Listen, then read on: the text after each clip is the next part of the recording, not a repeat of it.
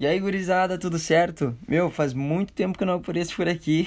Na verdade, estava bem sumido das redes sociais, mas eu creio que nos próximos dias, nos próximos meses, nós vamos estar muito mais conectados. Independente como tu chegou aqui, se você é cristão ou não, quero te convidar para refletir comigo nessa palavra que se encontra em Apocalipse no capítulo 2. Aqui vai estar dizendo o seguinte: Ao anjo da igreja de Éfeso escreve: essas coisas diz aquele que segura sete estrelas em sua mão direita, o que anda no meio dos sete candelabros de ouro.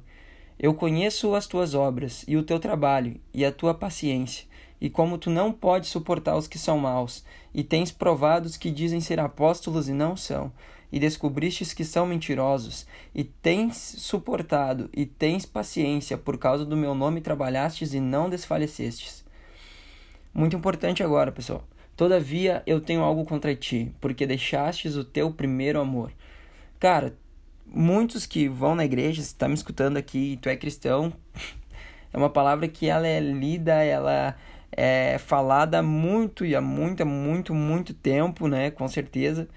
Mas algo que me chamou muito a atenção é porque se a gente for procurar a palavra original dessa palavra amor, Aqui, se a gente pegar lá, tem um aplicativo que um amigo meu, o Raul, ele sempre indica que é o Dr. Strongs, que ele pega as palavras e ele vai lá no, no grego, no original da, das palavras da Bíblia, enfim, e consegue traduzir né, o que o verdadeiro significado, e a gente vai entender que amor aqui é a ágape.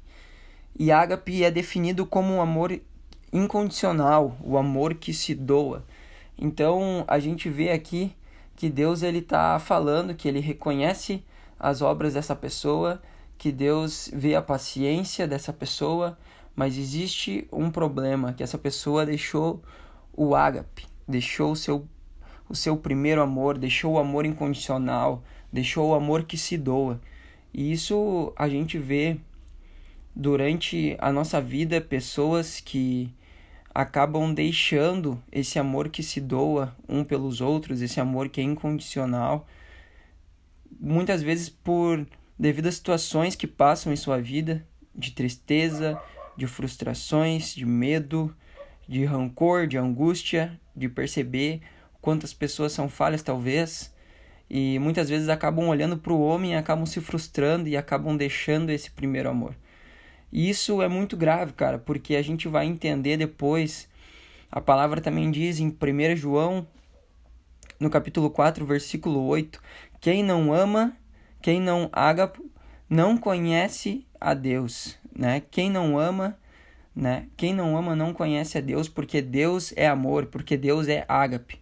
Quem não ama não conhece a Deus. Quem não ama incondicionalmente, quem não tem esse amor que se doa, não conhece a Deus, porque Deus é um amor incondicional, porque Deus é um Deus que se doa.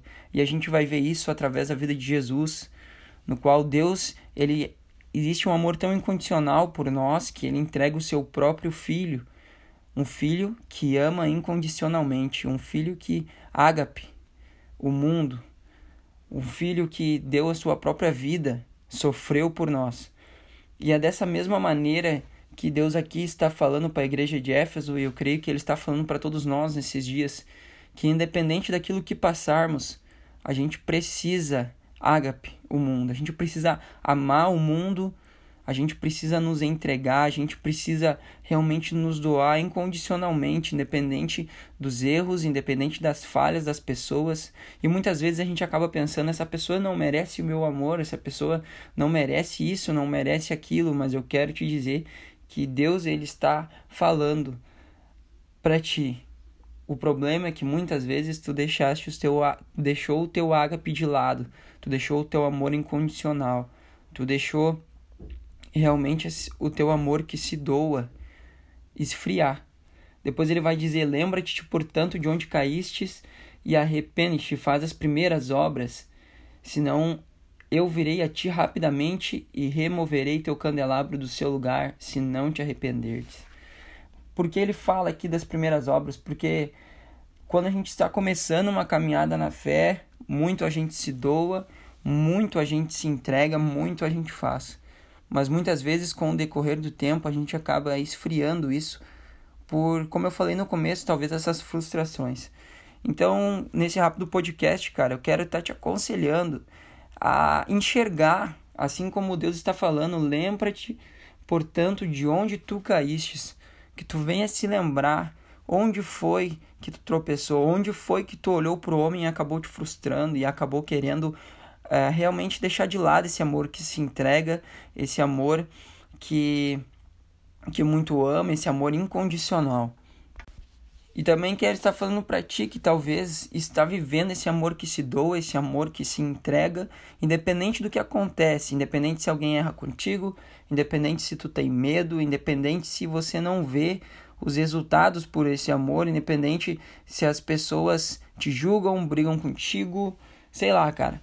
Eu quero estar te motivando a você que vive esse amor, a estar compartilhando esse podcast com pessoas que você conhece, com pessoas que talvez se afastaram até mesmo da igreja devido a frustrações, porque essa pessoa está precisando do seu ágape. Essa pessoa está precisando do seu amor incondicional, do seu amor que se doa. Essa pessoa está precisando de ti. Muitas vezes tu não vai precisar falar nada, mas vai amar ela com gestos, com ações, vai procurar ela, vai visitar ela, vai na casa dela, vai, sei lá, olhar uma televisão com ela, vai conversar com ela, tomar um refrigerante, não sei, cara. Mas ame essa pessoa incondicionalmente, porque algo que eu aprendi nesses tempos é que os, as nossas ações gritam mais que as nossas palavras. Então, com certeza, cara, existem pessoas que estão precisando do seu ágape talvez a sua família, os seus vizinhos, seus colegas de trabalho, seus colegas de escola, de faculdade. E é isso, cara. Então, eu quero dizer para ti que você venha compartilhar com o maior número de pessoas possível para que mais pessoas possam viver esse ágape em sua vida, mais pessoas possam compartilhar desse amor que se doa, desse amor que se entrega. Imagina cada um de vocês que está aqui escutando compartilhasse com uma pessoa e essa pessoa fosse tocada e começasse a viver realmente esse ágape, isso começasse a ser multiplicado na terra. Então a gente está plantando para as nossas próximas gerações. Se você tiver um, se você tiver um filho, se você sonha em ter uma família, comece a semear o ágape que você espera que o seu filho venha a receber. Então tá certo, pessoal? Que Deus te abençoe. Tamo junto. É nós. Shalom.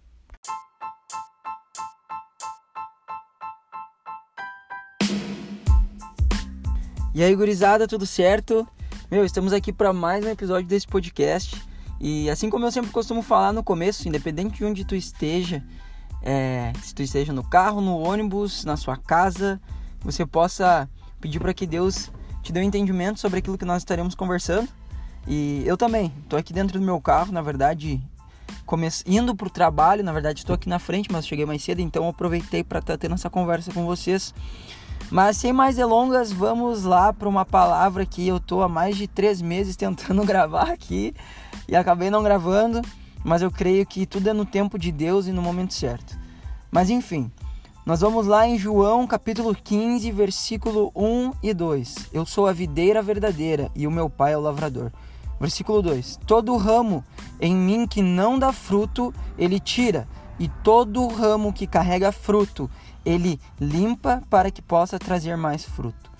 Então a gente vai entender aqui a primeira coisa que todo ramo que não dá fruto ele tira e todo ramo que carrega fruto ele limpa. A gente precisa entender que nós somos chamados a ser os coadjuvantes e não os protagonistas. Isso é uma coisa que Deus tem falado muito forte comigo e também é algo que está sendo muito pregado na minha igreja através do Raul, que é um grande irmão e grande amigo meu, na igreja Encontros de Fé na qual nós somos realmente os coadjuvantes, não somos os protagonistas. E também eu vi esses dias um vídeo do Luca Martini falando sobre que o papel de um coadjuvante para ele ganhar um Oscar é fazer com que o protagonista apareça. E esse é o nosso papel na nossa vida, onde nós somos os onde nós somos os coadjuvantes e Cristo é o protagonista. E isso se trata muito sobre o que João 15 está querendo nos dizer, que nós precisamos gerar frutos para que ele venha aparecer através de nós. Só que para que ele venha aparecer através de nós, isso significa que ele também vai nos limpar. E esse processo de limpeza não significa que vai ser um processo fácil, não significa que vai ser fácil tu ser um bom coadjuvante. Porque para que, que Cristo seja o protagonista da tua vida, tu vai ter que matar a tua carne, tu vai ter que muitas vezes matar a tua vontade, tu vai ter que deixar de fazer coisas que tu gostaria de fazer para que Cristo venha aparecer, tu vai deixar de falar coisas que tu sentia de falar, que dentro de ti tu queria se, se irar, talvez causar alguma divisão, falar de alguém, mas tu não vai falar. E por que, que eu tô dizendo isso? Porque, cara, quem aqui dizer que diz, dizer que nunca sentiu vontade de falar alguma coisa, se irritar, brigar com alguém, ou até mesmo falar de alguém, vai estar mentindo. Porque isso se chama concupiscência, nossa tendência ao pecado. E nós carregamos isso dentro de nós. Se tu não carrega isso dentro de ti, parabéns, tu é perfeito, Deus já pode te recolher. E eu falo dessa maneira porque é verdade. É verdade que todos nós temos essa tendência ao pecado e todos os dias é uma luta entre a carne e o espírito. Então aqui sobre que Deus ele nos limpa para que a gente possa trazer mais fruto. Então Deus ele nos limpa para que a gente possa cada dia mais ser o coadjuvante da nossa história. E para que Deus ele nos limpe, isso não significa que vai ser fácil. Eu quero que tu imagine agora como se fosse uma árvore sendo cortada, um, um galho seu, uma árvore e um galho sendo cortado. Agora vou te dar um exemplo bem grosso, mas para que tu entenda. Imagina agora que para que o teu dedo ele venha ficar maior, Deus vai ter que ir ali pegar uma faca e cortar o teu dedo fora. Vai doer, mas vai crescer um melhor e um mais bonito. Tô dando um exemplo.